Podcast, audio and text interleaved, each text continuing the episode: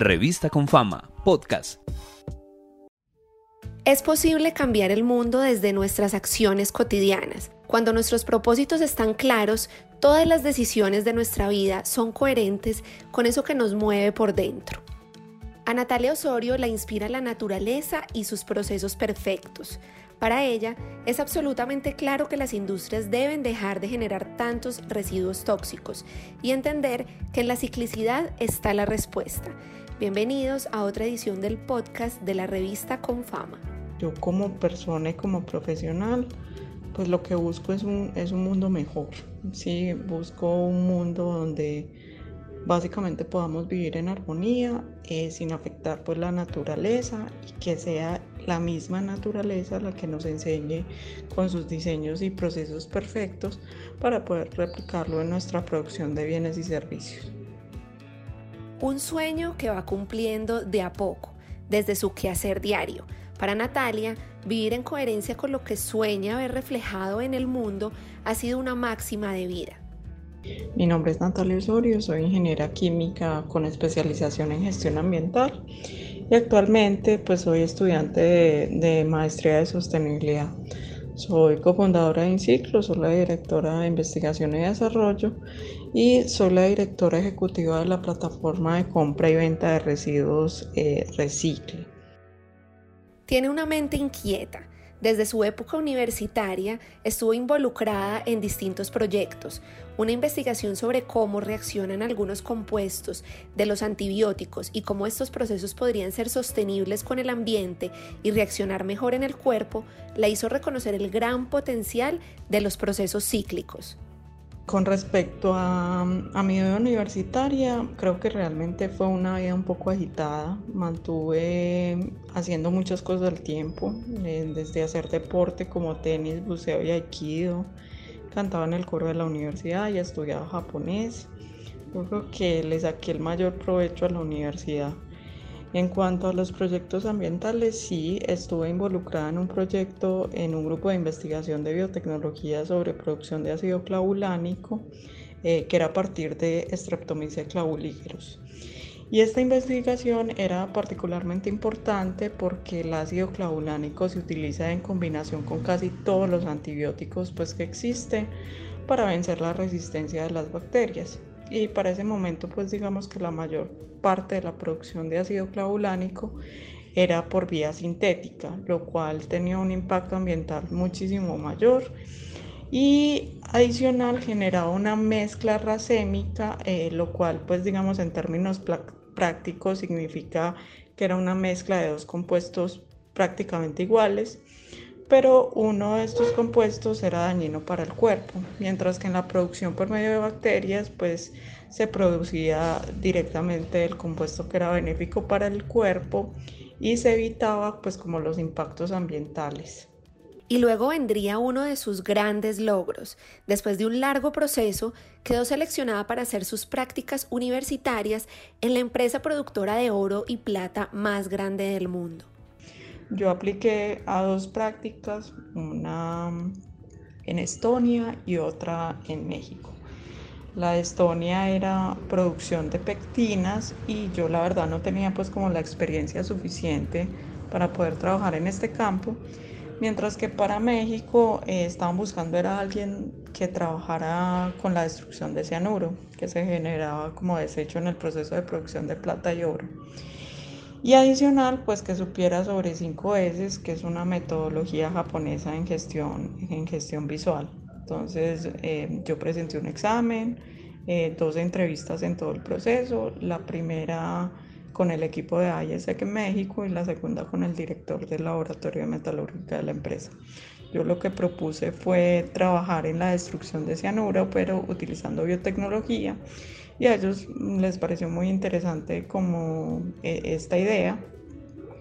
Y yo creo que esa fue realmente la razón por la que quedé seleccionada. Me, cuando me dijeron que había quedado seleccionada para la práctica, pues fue realmente emocionante porque pues siempre es una experiencia muy gratificante poder salir del país y poner a prueba como los conocimientos en otros contextos, tanto sociocultural como medioambiental. Todo marchaba muy bien, pero ya en la mina, un episodio con un árbol seco y moribundo la marcó profundamente.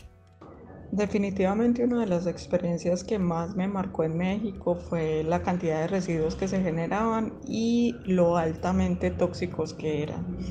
Entonces el primer día llegué a la empresa, me dieron un recorrido pues como por todas las instalaciones en una camioneta y eh, luego de observar todo el proceso pues desde el principio, es decir pues desde que los mineros sacan piedras eh, con el oro hasta que generan eh, digamos los desechos de cianuro que finalmente iban a parar en una especie de piscina que se llama presa de Jales.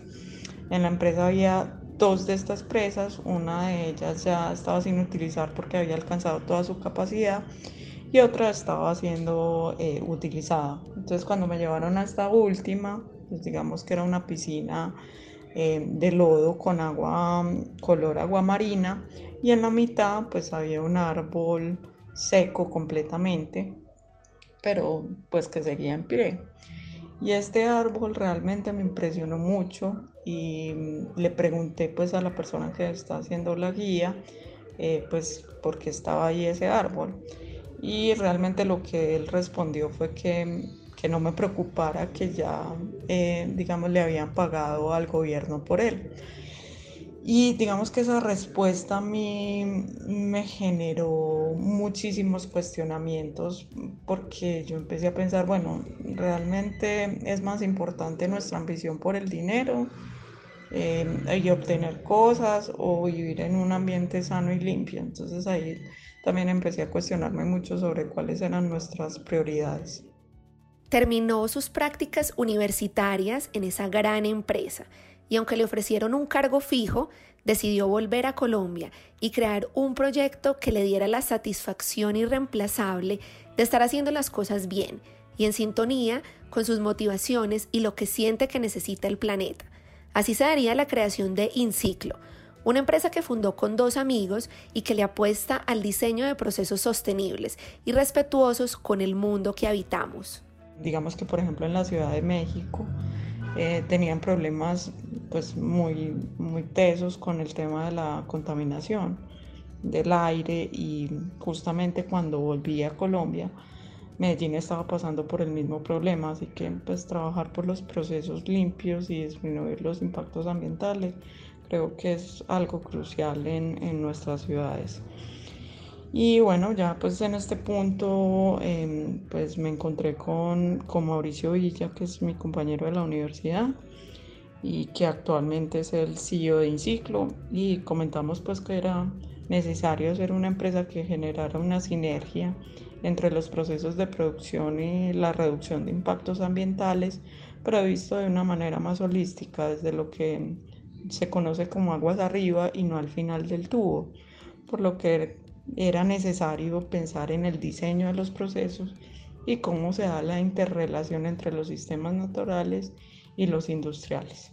Con InCiclo, a través del diseño de procesos, se proponen una misión superior y que responde al agradecimiento que sienten por la inspiración que toman de los procesos de la naturaleza. Natalia está convencida de que es posible un desarrollo industrial que además le permita a nuestro hábitat seguir existiendo. Dado que yo realmente considero que es necesario eh, lograr ciudades sostenibles e, e, inteligentes que permitan, digamos, dejar de pensar en los residuos como si fueran un, desecho y no como una materia prima que nos permite, eh, digamos, desarrollar nuevos productos con un mayor valor en el mercado.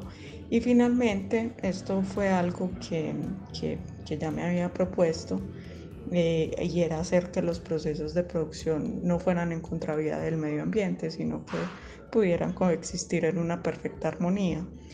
Eh, desde Inciclo nosotros lo que hacemos es consultoría, entonces esto es realmente un mecanismo que nos permite ayudar a las empresas para encontrar soluciones a sus problemas actuales en cuanto a generación de residuos, impactos ambientales, cierre de ciclo de productos e implementar medidas apropiadas para aumentar la competitividad, la producción y sin generar pues ese perjuicio al medio ambiente y a la sociedad.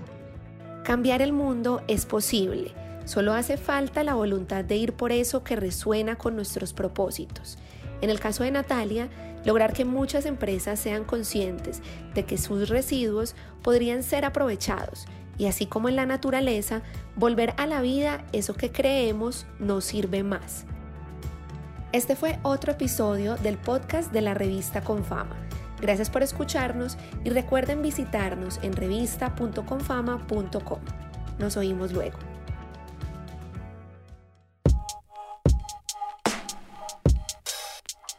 Revista Confama, podcast